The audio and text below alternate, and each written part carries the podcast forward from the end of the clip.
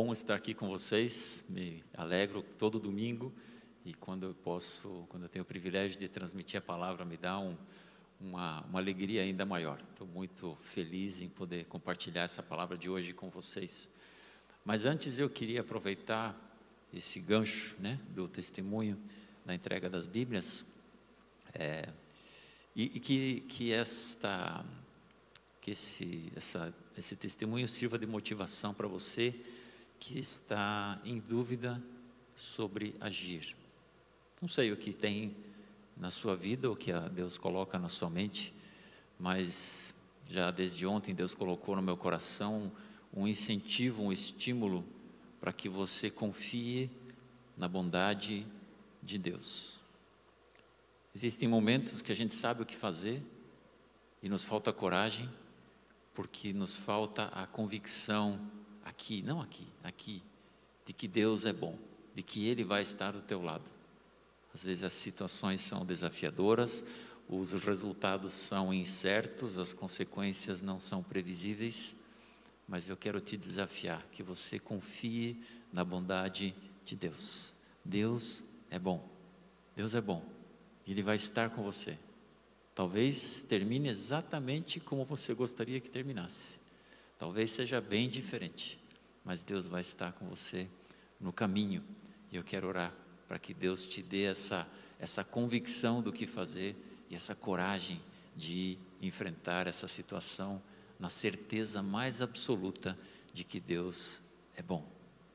Deus, muito obrigado pela tua bondade, ela se manifestou sobre a nossa vida desde antes de nós levantarmos da cama nessa manhã, ela se manifesta sobre toda a terra, sobre toda a humanidade. Mas muitas vezes, Deus, tu sabes que nós temos dificuldade de confiar nessa bondade para o dia de amanhã. E eu quero abençoar as pessoas que estão aqui nesse momento sentindo uma insegurança ou lá no fundo talvez nem tenham identificado que a tua bondade ainda não é uma realidade, a tua bondade ainda não é uma convicção absoluta, que a tua bondade ainda não é a base para nós caminharmos. Eu abençoo cada um aqui, Pai, agora que o teu Espírito Santo toque os corações. Eu creio que muitos têm decisões pela frente. Eu creio que muitos estão ah, na iminência de darem o seu primeiro passo em situações específicas da sua vida que só tu sabes. Eu abençoo, Pai, com essa convicção de que tu és bom. Deus, tu és bom. Tem sido bom até hoje e nada há de mudança, não há sombra de mudança também na tua bondade. E nós te louvamos por isso. Obrigado em nome de Jesus. E eu peço a tua bênção agora, Pai, sobre a ministração da palavra, que as palavras sejam ditas, pronunciadas, transmitidas exatamente conforme a tua vontade. Que os corações agora se tornem abertos, que cada mente aqui esteja ativamente engajada nesse caminhar e que nós possamos sair daqui abençoados, ministrados, um pouco mais parecidos com teu filho Jesus. Em nome de Jesus que nós oramos. Amém. Amém. A palavra que eu tenho para nós hoje é discípulo preparado. O discípulo preparado. Você se considera preparado? Alguém já fez essa pergunta um dia para você, quando você estava prestes a iniciar alguma coisa, prestes a entrar num trabalho novo, num desafio, num projeto novo, prestes a casar, prestes a entrar em campo para uma partida de futebol, você está preparado? Você com certeza sabe, já experimentou a enorme diferença que faz estarmos preparados para uma situação ou não estarmos preparados para uma situação. Existem situações da nossa vida que elas vêm ao nosso encontro. Elas não, elas são irreversíveis, elas são irrevogáveis. Você sabe que elas vêm e nós precisamos nos preparar para elas. Mas existem outras situações da nossa vida que é impossível nos prepararmos. São aquelas aquelas surpresas da vida, às vezes positivas, às vezes negativas. Como eu faço para me preparar para algo que eu não sei?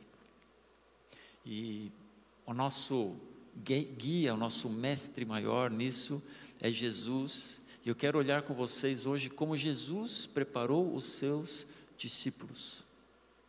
Você pode imaginar, aqueles que conhecem um pouco da história dos evangelhos, que aqueles discípulos não estavam preparados quando Jesus os chamou. Eles não estavam preparados. Mas quando Jesus voltou ao céu, quando Pentecoste aconteceu, eles estavam preparados. O que, que aconteceu? Como é que Jesus fez? Qual foi a, a, a, a didática? Qual foi a fórmula, qual foi o jeito que Jesus usou para preparar os seus discípulos. Eles estavam preparados para algumas coisas que Jesus falou que viriam, mas eles estavam, eles experimentaram uma série de situações para as quais eles não foram avisados. E eles estavam preparados para essas também? Eu quero que você acompanhe comigo Lucas 12. É, e se você trouxe a sua Bíblia ou o seu aplicativo, é, nós vamos passar por uma série de versículos na sequência, só que eu vou interromper os versículos aos poucos e nós vamos estudar e nós vamos olhar para o que cada um desses versículos traz de informação. Então, você pode colocar seu dedinho aí dentro da Bíblia ou deixar sua tela aberta para ir acompanhando comigo, vai ter na projeção também.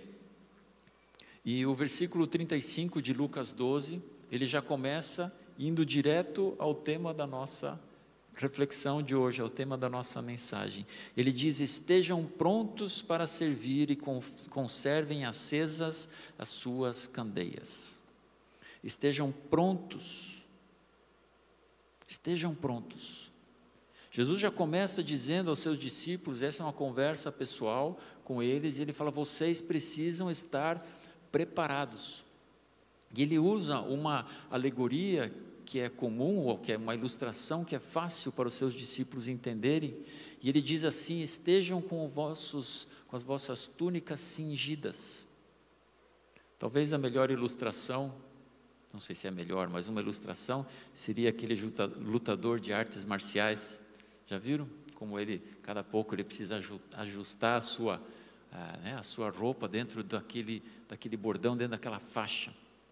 E era uma roupa comum na época, né, uma túnica longa, e a pessoa podia estar com o seu cinto solto, guardado em um canto, e obviamente aquilo era muito mais confortável de levantar, de sentar, mas havia pouca agilidade. Com aquilo solto, era muito difícil realizar algum trabalho, era muito difícil é, ser ágil numa fuga, ou é, carregar, ou trabalhar na plantação, seja lá o que for. E Jesus está dizendo: não andem com o cinto frouxo, não andem com o cinto solto, estejam preparados, para que vocês não precisem, na hora que a coisa acontecer, na hora que o bicho pegar, vocês ainda não têm que ir procurar a cinta de vocês e amarrar, estejam preparados, estejam com a mente preparada.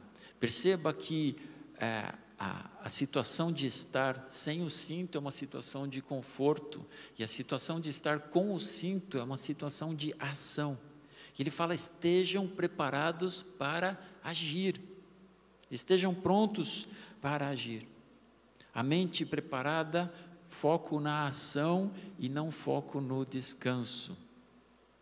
Aqueles que acompanharam a ministração sobre Débora, me chama muito a atenção como Débora levanta todas as tribos de Israel para uma luta, para uma batalha decisiva na história de Israel, e duas tribos, depois de uma longa conversa, decidem descansar enquanto seus irmãos vão à guerra. Estejam prontos para a ação. O preparo, como eu já disse, é essencial para qualquer atividade, qualquer coisa que você for fazer amanhã no seu local de trabalho, amanhã quando você for preparar a comida do dia, amanhã quando você for sair de viagem, amanhã quando você for iniciar uma reunião, você precisa estar preparado. Não dá para sair fazendo as coisas sem preparo.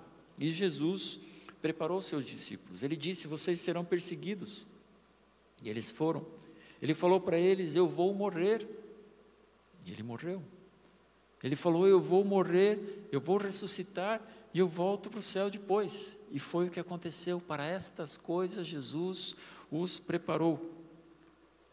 Agora, a ideia do preparo no contexto de Jesus precisa ser também entendido. O que significa preparar? Imagine que você vai fazer uma entrevista de emprego e o, o entrevistador pergunta para você: Você está preparado para esse cargo? Você está preparado para realizar isso?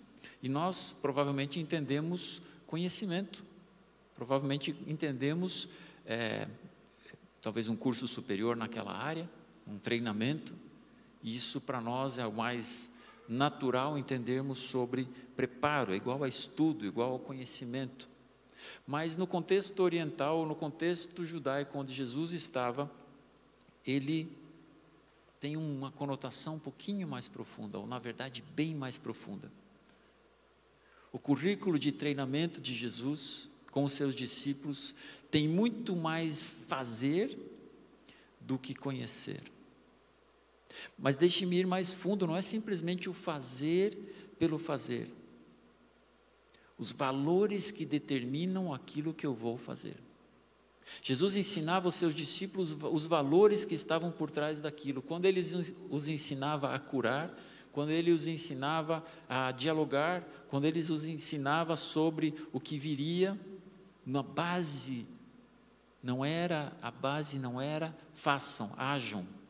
A base era entendam os valores que estão por trás disso e automaticamente a ação de vocês se torna visível, se torna claro o que você precisa fazer. O preparo é entender os valores do reino de Deus, conhecer os valores do reino de Deus no seu coração. Após alguns ensinamentos e alguns milagres, Jesus frequentemente chamava seus discípulos e perguntava: Vocês entenderam?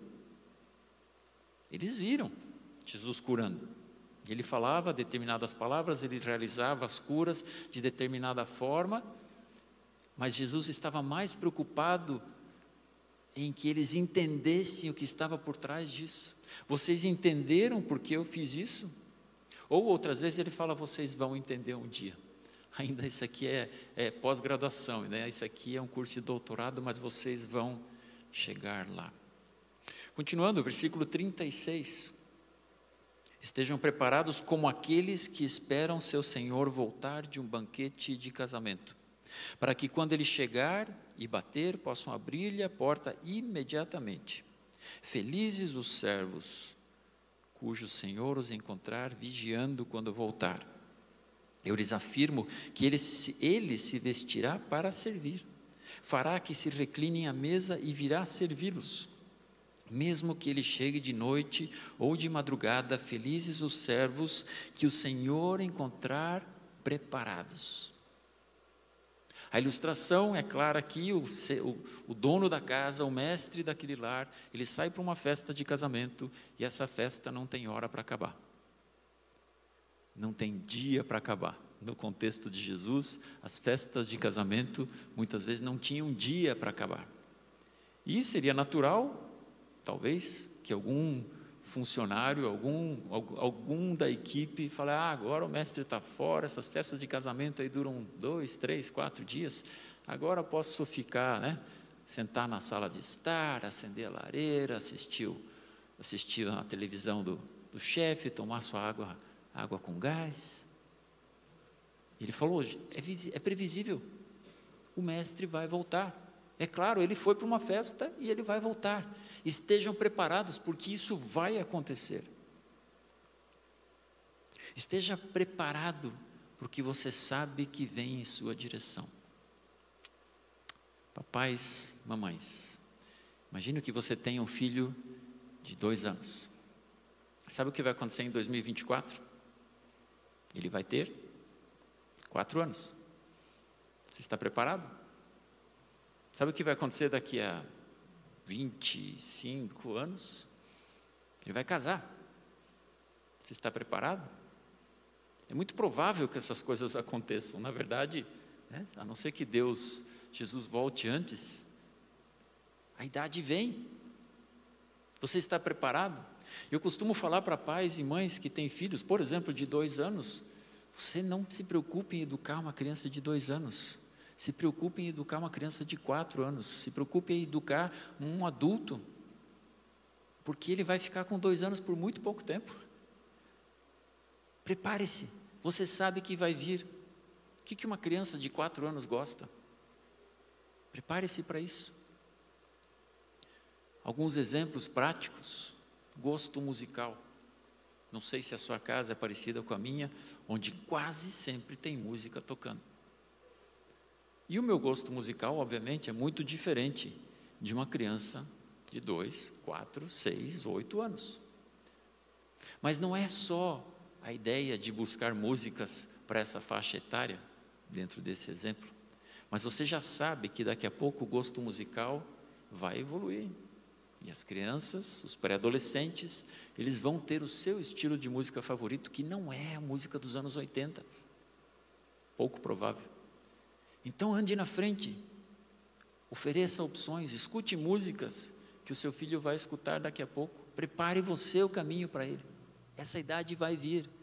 Essa necessidade de independência, de, de, de escolha do seu gosto musical, Vai acontecer, é previsível, prepare-se para isso. A mesma coisa para alguns assuntos que talvez para o seu filho de 7 ou 10 anos não sejam tão importantes ainda, como política, como dinheiro, como sexo, como casamento. Tome você a iniciativa, prepare-se, porque daqui a alguns anos o seu filho vai ser confrontado com essas coisas. Não deixe que os seus colegas de escola tenham a primazia e contem a primeira versão. Não deixe que o seu professor de escola dominical conte a primeira versão. Amo o nosso ministério crescer, fazem um trabalho fantástico e vocês, pais que trazem seus filhos, fazem muito bem. Mas eu e a Mônica, nós colocamos no nosso coração um desafio de que nós não queríamos que as nossas filhas saíssem da escola dominical e nos contassem uma história da Bíblia, que elas não tivessem ouvido de nós primeiro. Não que eu queira contar a história de uma versão melhor, mas era, um, era um, uma motivação que nós tínhamos de contarmos a primeira versão sobre tudo. A primeira história sobre sexo, a primeira informação sobre sexo, seu filho deve ouvir da sua boca, porque ele vai ouvir de outras bocas. Não sei se são pessoas preparadas para isso, se são pessoas alinhadas com a tua forma de pensar a respeito disso. Esteja frente, desfrute o privilégio da primeira versão. Você, pai, você, mãe, tem o privilégio de dar a primeira versão, então chegue primeiro. E se é um assunto que interessa a crianças de 10 anos, converse sobre isso quando ele tem 8. Prepare-se para o que você sabe que vai vir. Nós sabíamos que as nossas filhas iriam namorar, era muito previsível isso. E nós nos preparamos para isso. Nós sabíamos, depois que ano, os anos foram passando, que elas um dia iam casar e nós íamos ficar sozinhos em casa, e nós nos preparamos para isso. Conversamos muito sobre isso, porque eu vejo o potencial de uma crise nesse momento, mas eu vejo também o potencial de um desfrutar de uma nova fase, uma fase diferente. Esteja preparado, esteja preparado. Por que preparar alguém? Porque Jesus fez questão de preparar os seus discípulos. Não, não basta aceitar Jesus, não basta entregar a sua vida a Jesus e eu me torno filho. Sim, é bem assim. Um filho ele é nascido, mas um discípulo ele é preparado. Um discípulo não nasce, um discípulo é preparado. A estratégia de Jesus era relativamente simples encontrar doze homens, treiná-los durante, treiná durante três anos e deixar que eles repetissem aquilo que ele fez. Por três anos, caminhando e preparando eles. Agora vejam o versículo 39, como a ilustração de Jesus toma um outro tom. Entendam, porém, isto: se o dono da casa soubesse a hora que viria o ladrão, não permitiria que a sua casa fosse arrombada. Estejam vocês também preparados, porque o filho do homem virá numa hora em que não o esperam. Percebe a mudança de ilustração, uma hora é uma coisa previsível. O, chefe foi para o casamento, ele vai voltar. Agora ele está falando de um ladrão. É algo imprevisível. Você não sabe se, você não sabe quando, você não sabe como. Esteja preparado. A imagem muda do previsível para o imprevisível. E só para ficar no exemplo de educação de filhos, acontecem muitas coisas imprevisíveis, não é verdade? Acontecem muitas coisas que a vida apresenta, decisões que os filhos tomam, situações na nossa própria vida que não eram previsíveis.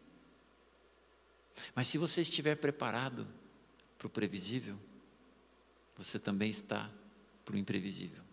A ilustração de Jesus muda. Ele simplesmente fala: estejam preparados quando o mestre voltar do casamento, estejam preparados quando voltar o ladrão. É a mesma coisa. Prepare-se para o previsível e você estará preparado para o imprevisível.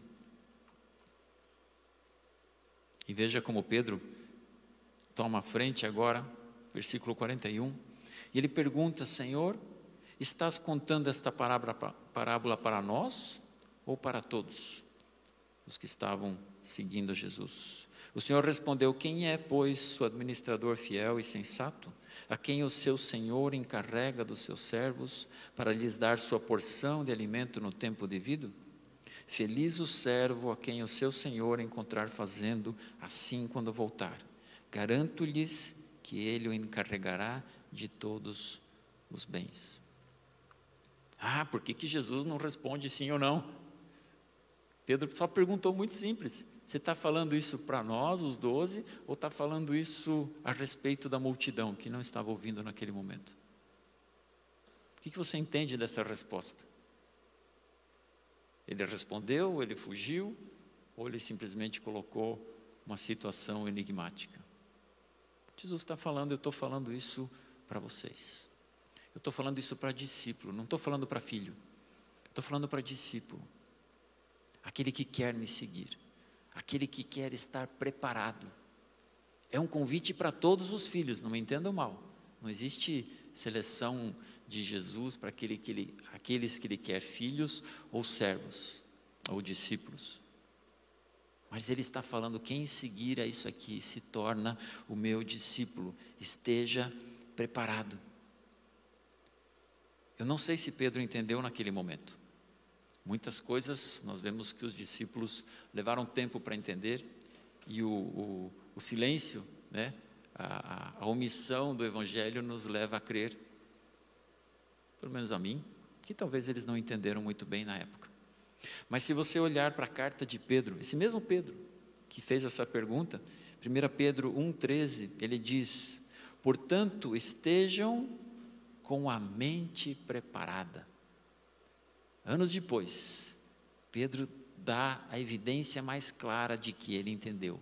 Esteja com a mente preparada, esteja com o seu cinto na cintura, esteja preparado para agir, estejam com a mente preparada, prontos para agir, estejam alertas e coloquem toda a esperança na graça que lhes será dada quando Jesus Cristo for revelado. Pedro vai até além do ensinamento de Jesus, máximo isso, né? Jesus está ensinando ele, esteja com a mente preparada. E ele fala, esteja com a mente preparada, esteja alerta. E ele emenda, ele complementa o que Jesus não disse naquela hora. Coloquem toda a esperança na graça que lhe será dada quando Jesus Cristo for revelado. Pedro entendeu. Pedro entendeu. E conhecemos da sua história que ele entendeu também no seu agir, entendemos da sua história que ele não copiava Jesus agir por agir, mas que ele tinha a compreensão clara dos valores que Jesus ensinou, e a graça é um deles. Discípulos estavam preparados para morrer. Jesus alertou eles: vocês vão ser perseguidos, vocês vão morrer, mortes horríveis. Eles estavam preparados para isso. Mas a minha percepção da história de Jesus com seus discípulos é que ele não os preparou para longos encarceramentos. Não era algo comum alguém ficar preso por longo tempo. Isso é uma coisa recente, na verdade, é coisa de coisa moderna. O preso, ele ficava detido somente até o seu julgamento, e o seu julgamento tinha consequências, e depois ele ou era morto, ou pagava a sua fiança, a sua, a sua multa, ou era inocentado, mas não havia esse hábito que nós temos hoje, porque alguém um dia descobriu que quando um criminoso estava, em, estava detido, ele não era mais um problema para a sociedade e fizeram isso. Podemos, podemos divagar outra hora se isso é certo ou se isso é errado. Mas o fato é que Jesus não os preparou. Mas o Paulo e João ficaram presos ou isolados do seu ministério, daquilo que eles queriam fazer. Eles ficaram presos e eles não estavam preparados para isso. Jesus não os alertou. Paulo, é, ele invoca o seu poder de cidadão, seu, seu direito de cidadão romano para ir a Roma para se defender perante as autoridades. Ele nunca chega, na verdade, a poder fazer isso. Ele fica preso durante anos, algo que ele não contava, ele esperava que ele fosse fazer a sua defesa e já aproveitava e visitava as igrejas de Roma e começava a ser missionário naquela região, mas ele ficou preso escrevendo metade do Novo Testamento, porque ele conhecia os valores que estavam por trás do seu ministério. Eu queria fazer desse jeito, a vida me trouxe uma surpresa, eu faço aquilo que eu tenho a oportunidade de fazer. Eu não estava preparado para isso, mas na verdade eu estava. Eu só não sabia que isso iria vir. Se eu estou preparado para aquilo que eu sei que vem, eu estou preparado também para aquilo que eu não sei. E muitas vezes eu vejo pessoas falando a respeito dos tempos que nós vivemos e dizendo: puxa vida, mas está muito difícil. Está muito difícil essas tempestades, a situação mundial, a situação do país, a situação da minha, da minha família está muito mais difícil. E eu creio, eu creio que para muitos esteja mais difícil. Mas isso não muda nada se nós estivermos firmados na rocha. Se nós estivermos firmados, a, a pedra não muda. Os valores de Jesus não mudaram. A bondade de Deus não mudou. Está mais difícil? Pode ser que esteja. Mas se eu estava preparado para uma tempestade nível 3, eu também tenho que estar preparado para uma tempestade nível 4. O preparo é o mesmo.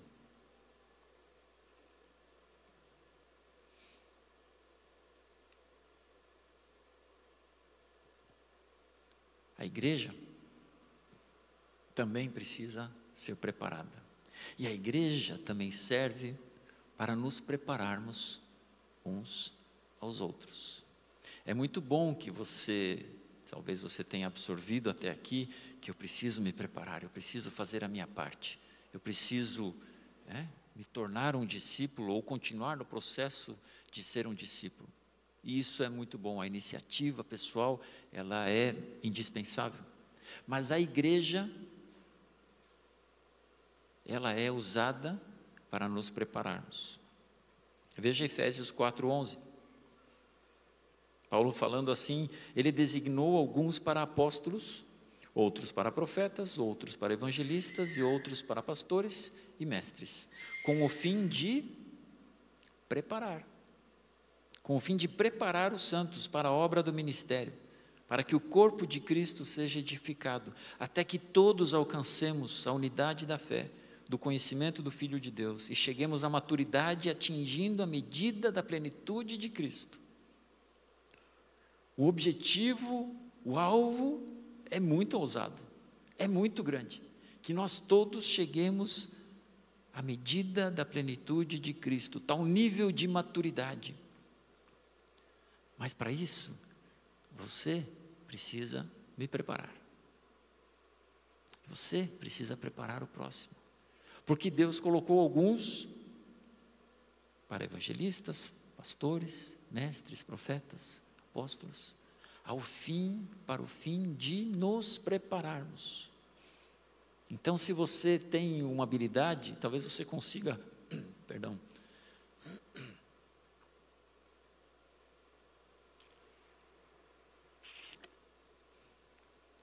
talvez você consiga se identificar em um desses cinco ministérios. Imagino, eu conheço vários de vocês que já conhecem isso, já se identificam claramente com um, um desses. Talvez você, a sua identificação seja fora, não se encaixe inicialmente nesses cinco, mas você tem uma habilidade, você tem um dom, você tem algo que Deus te deu. Você tem uma habilidade de se comunicar, de cuidar, de organizar, é, de receber, de administrar. Deus te deu isso para me preparar. As habilidades que eu tenho são para preparar as pessoas ao meu redor. Lendo um pouquinho sobre uma das ciências que eu não conheço nada, mas que eu acho muito bonito, a arte de ensinar um cavalo a trotar. Existem diversos tipos de cavalo, alguns se identificam melhor ou são melhores para isso, para aquilo, para determinados trotes, para determinadas andaduras, como se chama. E, e uma das coisas mais eficientes para ensinar um cavalo novo a trotar é colocar ele para andar junto com um cavalo experiente. O cavalo vai aprender muito mais do outro cavalo do que de um adulto tentando imitar Desculpa, eu sei que não é assim que faz, né? Um adulto tentando imitar o trote, né? O cavalo vai olhar para o cara e falar: Nossa, você é diferente dos outros, né? Ele aprende olhando o outro cavalo. E assim é com a nossa vida. Nós aprendemos a ser discípulos andando junto com outro discípulo, observando outro discípulo, caminhando lado a lado com outro discípulo. Mais uma vez, a ideia do ferro afiando o ferro de um ensinando ao outro. Não dependo somente de mim, eu não dependo somente das mensagens de domingo, eu dependo do próximo. E o próximo depende de mim, para nos tornarmos discípulos preparados. Eu quero terminar esse, momento contando a história de um discípulo preparado. O nome dele é John Harper. John Harper, aos 39 anos, isso lá em 1909, com mais de 100 anos atrás. Ele tinha 39 anos, era viúvo, tinha uma filha de 6 anos. E ele estava se preparando para uma série de mensagens na igreja Moody, em Chicago, a famosa igreja em honra a Moody, que foi um famoso evangelista que o antecedeu. Ele já tinha estado lá uma vez, ele morava na Inglaterra. E ele estava sendo convidado para ir de novo numa campanha evangelística pela segunda vez. John Harper era um pregador de rua. Ele ficava nas esquinas, como era mais comum naquele tempo, e anunciava que Jesus era o Filho de Deus, anunciava que Jesus poderia salvar a cada um dos transeuntes. Um dia alguém se impactou, parece que foram seis anos pregando na rua. Um dia alguém se impactou, trouxe ele para pregar na igreja ele, com o passar do tempo, se tornou o pastor principal daquela igreja, depois de outra igreja, e ele era um discípulo preparado.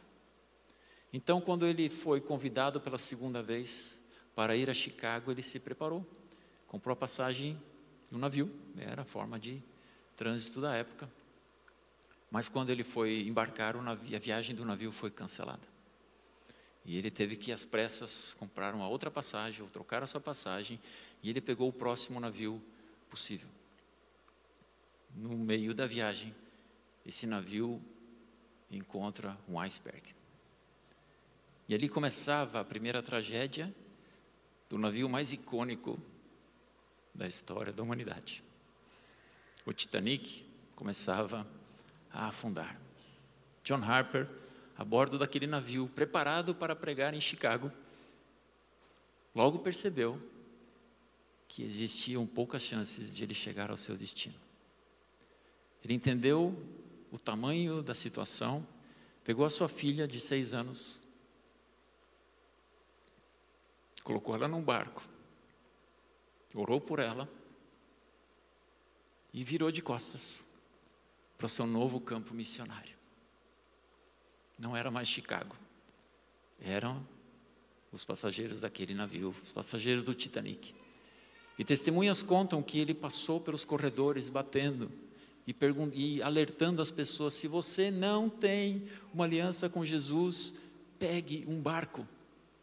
Se você não anda com Jesus, suba num daqueles barquinhos. E ele correu por todas as portas que ele pôde, alertando alguns que ainda não tinham tomado ciência do tamanho da situação, e ele batia nas portas: se você não tem Jesus no coração, suba naqueles barcos. Em algum momento, ele estava na água, o navio afundou e a sua mensagem mudou. E ele saiu, naquela água gelada, de pessoa em pessoa. Você conhece a Jesus como seu Senhor e Salvador? Creia no Senhor Jesus, e você será salvo, tu e tua casa. Ao invés de alertar as pessoas que não conheciam Jesus para pegarem o barco, porque senão o fim deles seria trágico, mais trágico ainda, agora ele vai de pessoa em pessoa, onde a correnteza o leva, onde ele consegue nadar. Você crê em Jesus, você tem uma aliança com Jesus, crê no Senhor Jesus e será salvo tu e tua casa. Esse era o versículo de Atos 16, 31 que ele repetia. E há várias testemunhas que contam essa história. Ele chega um homem de 19 anos, e ele pergunta: Você crê que Jesus é o Senhor e Salvador da sua vida? Você tem uma aliança com Jesus? E ele fala: Eu não tenho certeza. Ele tira seu colete salva-vidas, entrega para esse jovem e fala: Você vai precisar desse colete mais do que eu. A segunda tragédia do Titanic começava a acontecer quando os barcos com capacidade para 70 pessoas. Desciam e estavam ocupados com no máximo 30, alguns com 12 pessoas. E esses barcos, que foram lançados com antecedência, percebem a situação e todos eles remam para longe. Todos eles, sem exceção, remam para longe um barco, que tinha 12 pessoas, volta. E quando ele volta, já é um pouco tarde, mas ele consegue resgatar ainda seis pessoas com vida. E esse jovem de 19 anos é um deles. Ninguém conta essa história adiante até um ano depois, quando se decide fazer um encontro das, dos sobreviventes do Titanic. E fazem uma reunião, onde tem ali algumas centenas de pessoas, e quando abre a palavra, esse, esse homem é o primeiro a levantar a mão. Ele começa dizendo: Eu sou o último convertido de John Harper.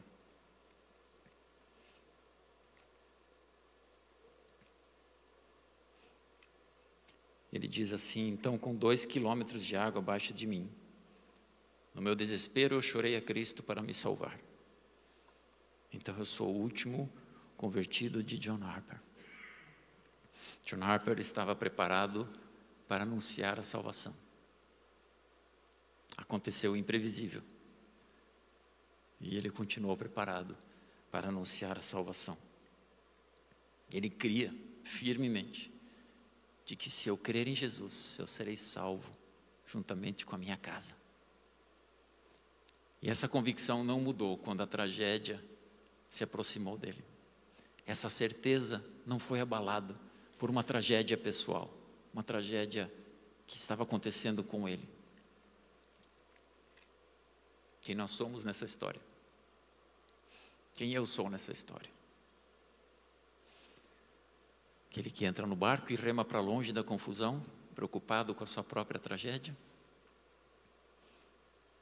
O John Harper, que no meio da tragédia sabe do seu destino, abre mão do seu colete abrir mão do seu lugar no barco para anunciar a salvação. Talvez você esteja um terceiro, uma terceira figura dessa dessa história verídica. Talvez você seja aquele que não tem certeza. Que se você tivesse dois quilômetros de água abaixo de você, ou se Jesus voltasse, ou se alguma coisa te acontecesse hoje, você não pode dizer com toda certeza: Eu sou filho de Deus. Eu sou filho de Deus. Isso pode mudar. Agora, hoje. Você pode mudar de alguém que não tem certeza para alguém que tem certeza. Você pode mudar de filho para discípulo. Hoje, agora. Você pode mudar de alguém que, apesar das suas situações, apesar dos imprevisíveis da nossa vida, ainda assim confia em valores fundamentais, ainda assim tem como prioridade fazer discípulos, formar outras pessoas, andar junto com outras pessoas, avisar outras pessoas, informar que Jesus salva. E hoje é momento de promoção, não promoção de preço, né? Momento de promoção. Você pode ser hoje promovido a um outro nível. E eu quero te dar essa oportunidade. Talvez você se sinta mais à vontade fechando os olhos, se você quiser. E eu quero orar para que o Espírito Santo termine aquilo que foi começado, que você aceite, talvez o que talvez Deus esteja te desafiando a um novo compromisso, a um novo momento, a uma nova realidade. Se por acaso a sua situação é de alguém que não era filho de Deus e quer se tornar filho de Deus, eu já vou te alertando que é a melhor decisão que você pode tomar na sua vida. Eu queria te deixar um convite a você vir falar comigo ou com o Rodney depois. A gente quer te ajudar, te explicar o que está acontecendo, ouvir a sua história. Então vou te pedir que você feche os olhos e eu quero orar nesse momento. Deus querido, a tua bondade se estende por toda a terra. E a tua bondade agora está se manifestando de uma forma palpável aqui nesse lugar. Tu és um Deus bom, amoroso e generoso. O teu Espírito Santo age no nosso coração de uma forma tão carinhosa, de uma forma tão é, convidativa, de uma forma tão generosa. E Deus, eu peço que agora, nesse momento, o teu Espírito complete a obra. Que o teu Espírito complete o desafio que foi lançado. Que o teu Espírito convença a cada um dos que está aqui conforme a sua situação, conforme tu conheces o coração. Pai, que aquele que não te conhece, entregue a sua vida ao teu filho Jesus nesse momento. Pai, aquele que te conhece como Pai, também te conheça como sendo o teu discípulo. Pai, aquele que tem convicção das verdades, mas que ainda está absorto em seus problemas, em seus desafios, em sua vida, também possa aceitar o desafio de, apesar disso, confiar na tua bondade, confiar que tu estás cuidando de todas as coisas, e também se lançar a anunciar as boas novas, se lançar a caminhar com alguém. Para aqueles que querem tomar uma decisão por Jesus, eu vou fazer uma oração agora que representa que te ajuda, que te encaminha. Quero te pegar pela mão, por assim dizer, com a oração que você pode fazer para entregar sua vida a Jesus. Você pode dizer: Deus, eu reconheço que eu sou pecador.